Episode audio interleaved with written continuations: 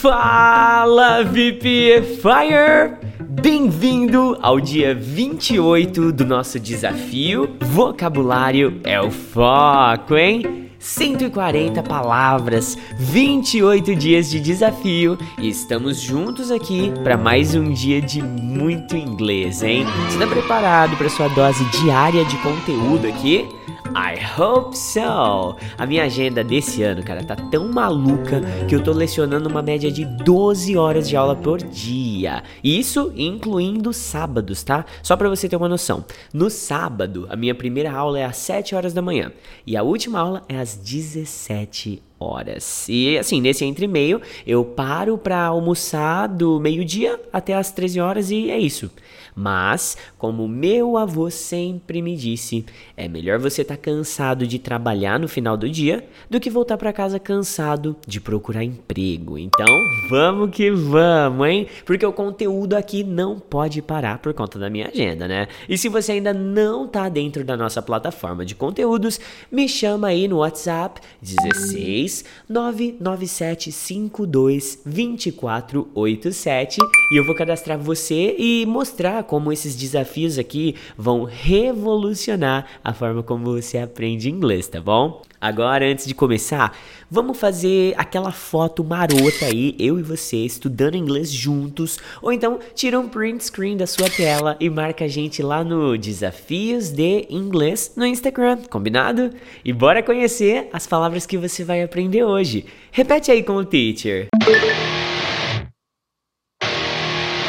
notebook, type, laptop, watch, TV set. Boa! Agora vamos colocar essas palavrinhas dentro de contexto. Vamos colocar algumas frases aqui, hein?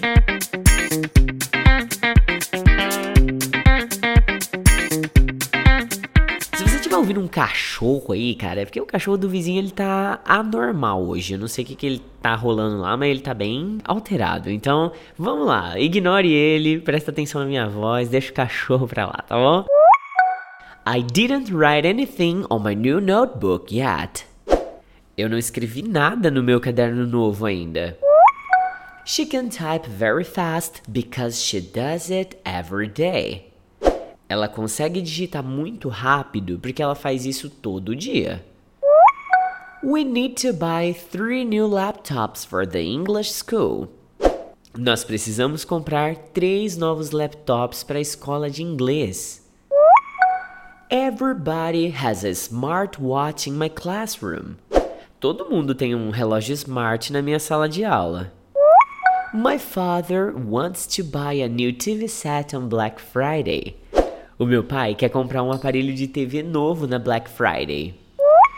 Prontinho! Agora todas as palavras já foram contextualizadas e nós vamos além do básico e do óbvio, porque começa agora a prática ativa da aula de hoje.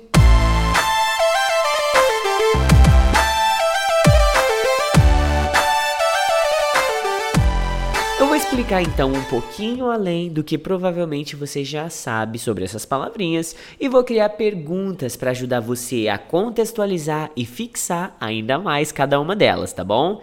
A primeira palavrinha de hoje já chega confundindo a cabeça de qualquer brasileiro.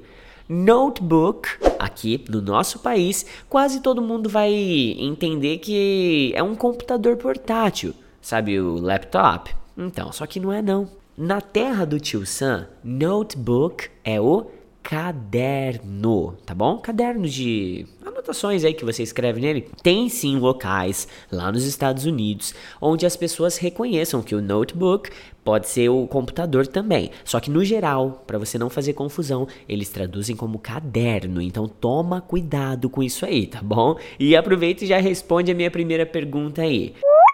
Can you describe me a perfect cover for a notebook? Você consegue descrever uma capa perfeita para um caderno? A segunda palavra de hoje é uma das coisas que eu faço todo santo dia. Type é o verbo digitar. Só que se você utilizar ele como substantivo, ele vira umas outras coisas que não tem nada a ver com o mundo da digitação. Por exemplo, tipo, gênero, uh, laia. Estranho, né? É, e tem mais ainda, hein? Se você trocar o E pelo O, em vez de escrever type, você escrever typo, typo, ele vira um erro de grafia. Sabe, um erro de escrita? Quando, sei lá, você acidentalmente erra uma letra em uma palavra, alguma coisa assim. Esse erro é chamado de typo. Então, agora responde a minha pergunta aí sobre essa palavrinha, tá? Where do you prefer to type? Cell phones or computers? Onde você prefere digitar? Em celulares ou computadores? A terceira palavrinha de hoje é muito boa, cara. Ela sim é o laptop. Eu tenho um bem top lá na minha casa, mas confesso que eu prefiro produzir meus conteúdos aqui no desktop, aqui na escola, sabe? Laptop, basicamente, é o computador portátil que você pode levar para qualquer lugar de forma rápida e simples. E o desktop é o computador de mesa, esse que é cheio de fio, cabo, sabe isso aqui? Então, agora responde a minha pergunta aí, vai. How many laptops have you already had so far? Quantos laptops você já teve até agora? Na sua vida inteira, tá? Quarta palavrinha de hoje é bem versátil, tá? E ela tá aqui no meu braço. Uhum. Watch é o relógio de pulso. Você sabia que existem palavras diferentes para se referir ao relógio de pulso e ao relógio de parede?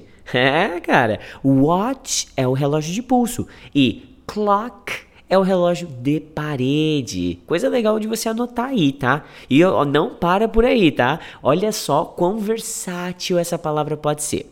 Como substantivo, só uma tradução: relógio de pulso. Como verbo, um milhão de traduções. Quer ver? Vou tirar alguns exemplos aqui, ó. Assistir, vigiar, observar, fiscalizar, monitorar, prestar atenção, é, vou parar por aqui para não acabar a tinta da sua caneta aí, caso você for anotar tudo, e nem para deixar seus dedos com câimbra de tanto digitar aí, né? Então, anota o que é mais importante para você aí no seu English Notebook e responde a minha pergunta. Do you have the habit of wearing a watch? Você tem o hábito de usar relógio?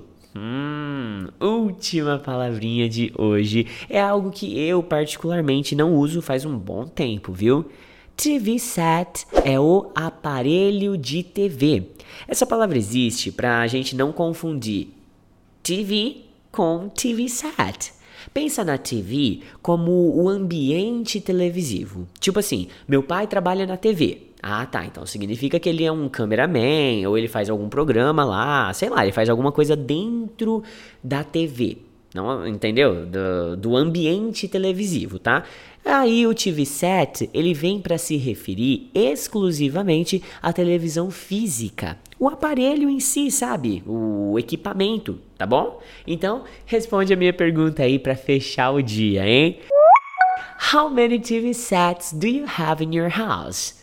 Quantos aparelhos de TV você tem na sua casa? Boa, VPN Fire! 140 palavras agora fazem parte do seu vocabulário ativo e você praticou muito inglês com 140 perguntas sobre essas palavras que você aprendeu. Agora é hora da sua dose diária de motivação, tá? Essa frase de hoje foi dita por Eleanor Roosevelt. Então, ó, Olha só, ouve.